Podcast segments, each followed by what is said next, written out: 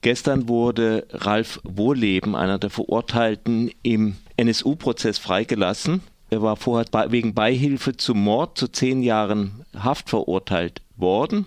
Er hat eine U-Haft abgesessen von etwas weniger als sieben Jahren, ist schon freigelassen worden auf Antrag der äh, Bundesanwaltschaft. Ich habe jetzt am Telefon Katharina König-Preuß äh, vom Thüringischen Landtag, Abgeordnete Die Linke. Hallo. Hallo.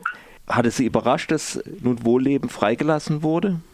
Definitiv. Ich bin zwar davon ausgegangen, dass er im Laufe dieses Jahres in, ja, auf freien Fuß gesetzt wird und spätestens zu Weihnachten wieder bei seiner Familie sein wird. Dass das allerdings innerhalb von einer Woche nach Urteilsspruch passiert, war dann doch ja, ich, ich, ich würde schon sagen, war dann doch schockierend. Er ist ja bereits am Dienstag, also nicht gestern, sondern bereits am Dienstag aus der Haft entlassen worden und zumindest laut äh, Medieninformationen nach Sachsen-Anhalt zu seiner Familie gekehrt. Jetzt sitzt hier also nur noch Frau Czeppe und Carsten S. Genau. Alle anderen sind mittlerweile frei. Kannst du kurz mal ein bisschen beschreiben, die Rolle von Ralf Wohleben in der rechten Szene? Du hast dich also ja lange mit ihm beschäftigt.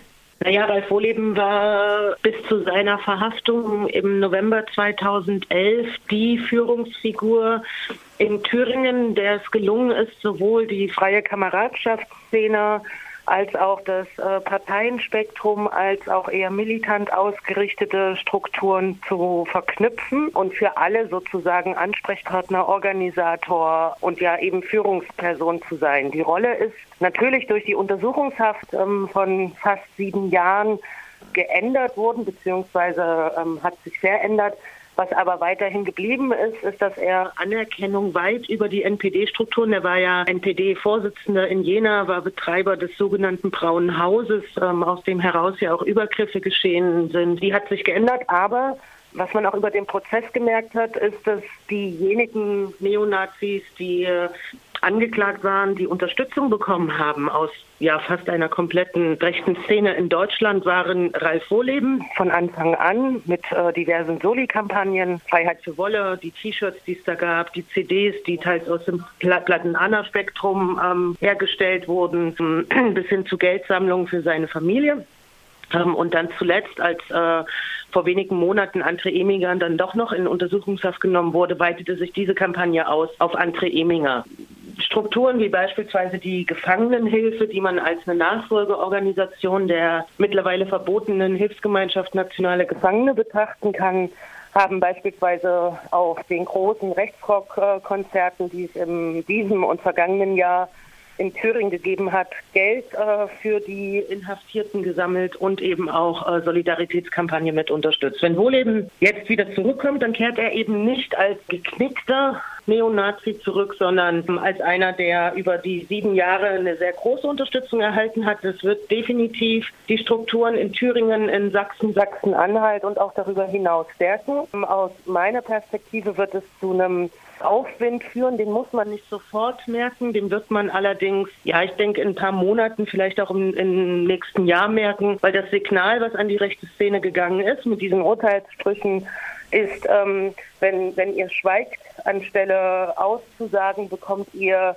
eine niedrigere Haftstrafe, als wenn ihr redet. Und wenn ihr sozusagen den Kameraden die Treue haltet, äh, wie es ja Wohleben und Eminger getan haben, werden wir dafür sorgen, dass eure Familien nicht zu leiden haben, dass entsprechende finanzielle Mittel zur Verfügung gestellt werden und dass, wenn ihr dann aus der Haft entlassen werdet, für euch ähm, sowohl Wohnraum als auch Arbeitsplatz und ähnliches mehr organisiert ist und zur Verfügung gestellt wird. Und insofern kann man nur sagen, das Urteil wird von der rechten Szene als Sieg gefeiert und es sollte auch niemanden verwundern angesichts der Urteilssprüche und noch mal mehr der Freilassung, wenn sie auch offiziell nur vorübergehend ist, ähm, von Ante Eminger und Ralf Wohleben. Ja, der Dumme ist jetzt ja eigentlich der, der ausgesagt hat in dem Prozess. Genau. Ja, wobei, also eins finde ich schon wichtig, Carsten Schulze war angeklagt wegen der Unterstützung zu bei neuen Morden aufgrund äh, der Übergabe, Lieferung sozusagen der Tatwaffe. Im Gegensatz dazu war ja André Eminger angeklagt als Unterstützer bei einem äh, versuchten Mord, also bei dem Sprengstoffanschlag in der Propsteigasse und äh, für die Unterstützung einer ja, terroristischen Vereinigung, rechtsterroristischen Vereinigung. Und natürlich ist dann nochmal ein Unterschied zu sehen zwischen demjenigen, der die Waffe übergibt ähm, mhm. und für neun Morde mit zur Verantwortung gezogen werden kann und auch gezogen wurde und demjenigen, der an einem Tatort mit mutmaßlich mit beteiligt war. Ähm, mutmaßlich sage ich deswegen, weil das ist ja vor Gericht jetzt im Urteilsspruch sozusagen als nicht beweisbar nicht mit eingeflossen. Das heißt, Eminger ist für diesen ähm, versuchten Mord in der Propsteigasse nicht mit verurteilt worden, was dann auch die Haftstrafe von zweieinhalb Jahren erklärt, die ja, aus der er ja sozusagen entlassen wurde am Tag des Urteilsspruchs selber noch. Genau, aber trotzdem, das, was angekommen ist, wer redet, bekommt im Zweifelsfall die höhere Strafe und bekommt keinerlei Unterstützung aus der Szene, sondern im Zweifelsfall möglicherweise sogar noch äh, Polizeischutz über die Haftstrafe hinaus notwendig.